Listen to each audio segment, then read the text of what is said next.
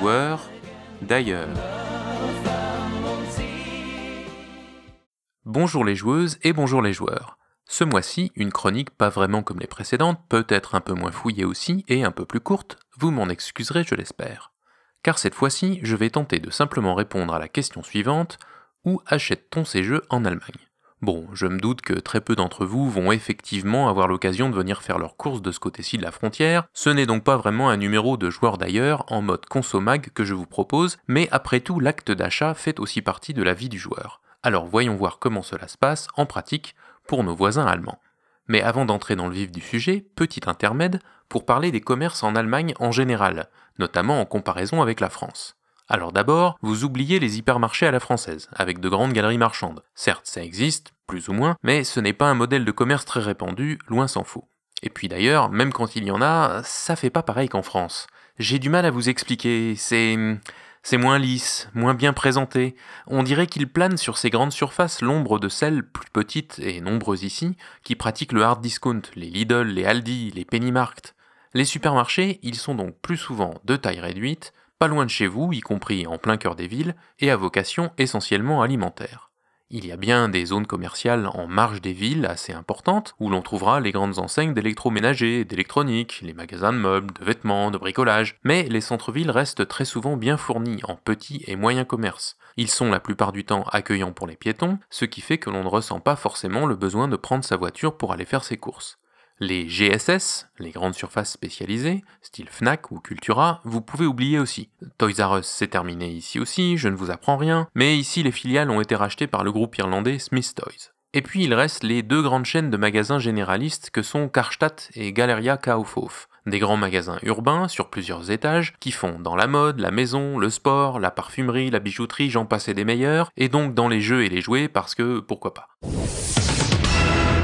Ah mais attendez, on m'informe justement que ces deux grandes chaînes viennent tout juste de fusionner, car figurez-vous que ces enseignes sont en difficulté et tentent ainsi de survivre, elles qui avaient absorbé des chaînes concurrentes dans les années 90 et qui souffrent de la concurrence des marques qui se distribuent elles-mêmes et surtout du commerce en ligne. Un chiffre révélateur, entre 2010 et 2017, le chiffre d'affaires de ces deux enseignes n'a pas progressé, alors que les ventes sur Internet ont augmenté de plus de 13% dans le même temps. Je m'arrête là, d'ailleurs l'économie et moi, ça fait au moins deux, mais j'espère que vous voyez le tableau. Bon, mais les joueurs dans tout ça? Si j'ai envie d'un nouveau jeu, moi, je fais quoi? Si je vais chez Kaufhof ou Karstadt, je vais trouver les mêmes choses, et c'était déjà vrai même avant la fusion dont je parlais à l'instant. Le rayon jeu fait la part belle aux plus gros éditeurs, à savoir Ravensburger, Cosmos et Schmidt, comme je le disais déjà dans l'épisode 104 que je consacrais aux éditeurs allemands. Les jeux de cartes en petites boîtes, de chez Amigo ou NSV par exemple, ont leur propre gondole, et les gammes mini, dites de jeux de voyage, sont elles aussi bien en vue. Il y a aussi de plus grosses boîtes, rassurez-vous, mais pas sûr que vous trouviez ici toutes les nouveautés surtout celles des maisons d'édition plus tournées vers les joueurs de niche. Par contre, les jeux qui ont fait leurs preuves, et notamment ceux qui peuvent s'enorgueillir du pion rouge, bleu ou noir, du Spiel des Jahres, trouvent ici facilement leur place, même de nombreuses années après avoir obtenu la fameuse récompense. Référez-vous à ma chronique dans le numéro 105, j'en avais déjà parlé. Eh mais t'as pas un peu fini avec l'autopromo?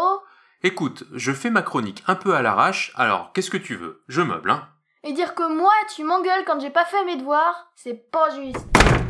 Qu'est-ce qu'on a là, tiens? Ah bah oui, la Big Box de Alhambra, ça se vend toujours, c'est certain. Ou une promo sur Colt Express avec sa première extension. Comme quoi, il n'y a pas que les éditeurs allemands. Évidemment, les enfants ne sont pas oubliés. Abba en tête avec ses boîtes jaunes, mais évidemment, il faut aussi compter sur tous les titres plus mass market. Monopoly en tête, ai-je besoin de le préciser? Dans les quelques grands supermarchés que j'ai pu fréquenter, rien à faire, hein, j'arrive pas à les appeler hypermarchés ou même GSA. Le rayon jeu est fort réduit et fait la part belle à Hasbro et Ravensburger. En gros, c'est un peu la même chose que ce que je disais juste avant, mais la part de jeu plus gamer est réduite à sa plus simple expression. J'en profite pour vous parler de la chaîne de droguerie Müller, assez répandue et dont certains magasins ont un rayon jeu de société. Oui, ça peut paraître bizarre de trouver ça à côté des produits d'entretien et de la papeterie, mais c'est comme ça. Imaginez-vous des magasins de la taille d'une super grosso modo. Alors qu'est-ce qu'on a là qui pourrait intéresser les joueurs? Voyons voir. Un King Domino, d'accord. Azul, Codenames, Carcassonne. Ah, tiens, Broom Service. Quirkle, Dominion, Camelop, Colt Express, Catan, Istanbul, Dixit. Euh, c'est moi ou bien on dirait justement le palmarès du Spiel des Jahres Et ici, évidemment, on peut aussi acheter un 6 qui prend ou un loup-garou pour une nuit. C'est bien joli tout ça, mais y a rien d'un peu plus varié quand même Ah, tiens, un magasin de jouets. À côté des jouets en bois, des inoxydables rayons des Lego et bien sûr des Playmobil, il y a en effet des magasins de jouets qui offrent une belle diversité. Alors oui, vous y trouverez quand même le Monopoly, enfin pardon, 18 versions du Monopoly, vous y retrouverez les mêmes éditeurs phares que dans les grandes chaînes, mais la variété peut être vraiment plus grande dans ce type de magasin. Et signe important, vous avez une chance d'y trouver une extension pour votre jeu de base, et un vendeur pour vous conseiller en plus si ça se trouve. Bon, mais finalement, si je veux avoir du choix, pourquoi je m'embête comme ça? Pourquoi je n'irais pas directement dans une boutique spécialisée, hein? Ça doit pas être difficile à trouver. Tenez, à Munich, par exemple, là où j'habite. C'est la troisième ville du pays quand même. Faisons la liste des boutiques de jeux. Alors. Euh, alors, alors, euh, bah il y en a qu'une en fait. Une seule boutique de jeux, pour 1 500 000 habitants. C'est moi ou ça fait pas beaucoup? Bon, certes, à Munich, les loyers sont super chers, ça doit pas aider. Alors voyons voir dans les autres villes. L'Allemagne, c'est 83 millions d'habitants, 40 villes de 200 000 habitants ou plus. Ouh, ça sent le tableau Excel, ça, allons-y.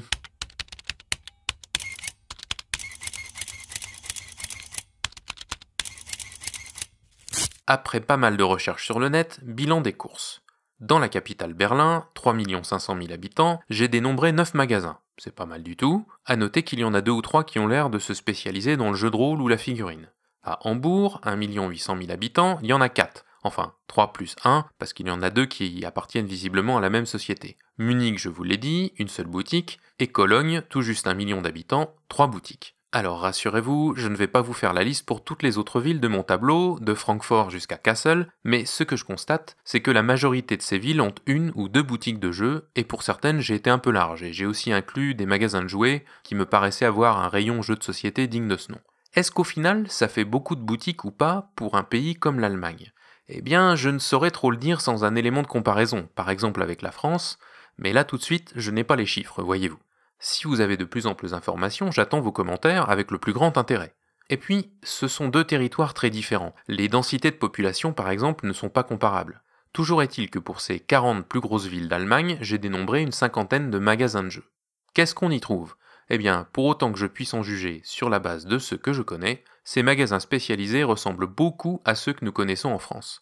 Certains font la part belle aux cartes à collectionner, Magic en tête, avec organisation de tournois dans la boutique, mais toutes les références auxquelles nous sommes habitués sont présentes évidemment, et ces magasins-là ont en général toutes les nouveautés du moment. Petite anecdote, la boutique Spielwiese à Berlin est devenue en 2016 une maison d'édition. C'est elle qui édite ici des jeux tels que Cottage Garden, Indian Summer et Spring Meadow, ou bien encore Farben, dont on vous parlait récemment dans l'émission Jeux du mois, le tout en collaboration avec Pegasus, le distributeur attitré, qui appose du coup aussi son propre logo sur ses boîtes. A noter aussi que 25 boutiques indépendantes se sont associées récemment pour présenter une liste de recommandations communes tous les trimestres. Peut-être tenons-nous là un embryon de réseau de boutiques ludiques tel que celui qui s'est mis en place dans l'Hexagone. Et puis il y a Internet, évidemment, et quelques sites spécialisés qui vendent des jeux de société. Je ne vais pas m'étendre sur le sujet, mais je vais quand même citer Spiele Offensive, car c'est un des sites les plus importants, même si son design est un peu désuet, mais qui propose deux services plutôt originaux.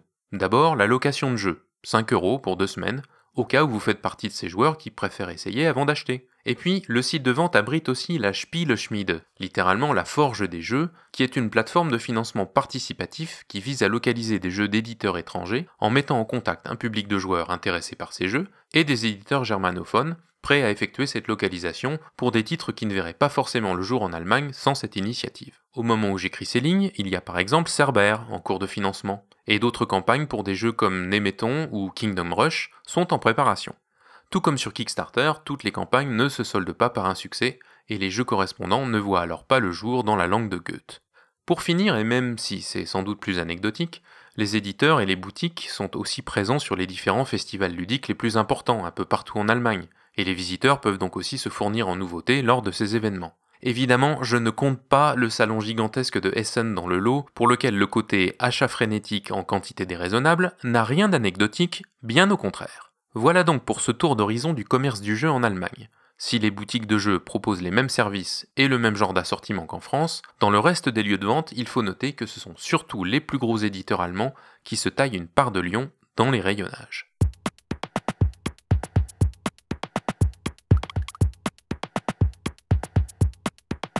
Et quitte à parler boutique, autant terminer ce numéro en vous apprenant à le dire vous-même. Der Laden, le magasin, ou la boutique donc. Continuez à travailler votre allemand, n'oubliez pas de venir commenter les chroniques sur le site parce qu'on adore ça, et en attendant le mois prochain, comme d'habitude, spielt gut et jouez bien. Alors, t'en es où? Ah, t'es revenu? Bah c'est fini pour ce mois-ci. Quoi? T'as terminé sans moi? Et nous retournerons chez nos amis allemands afin de mieux les comprendre.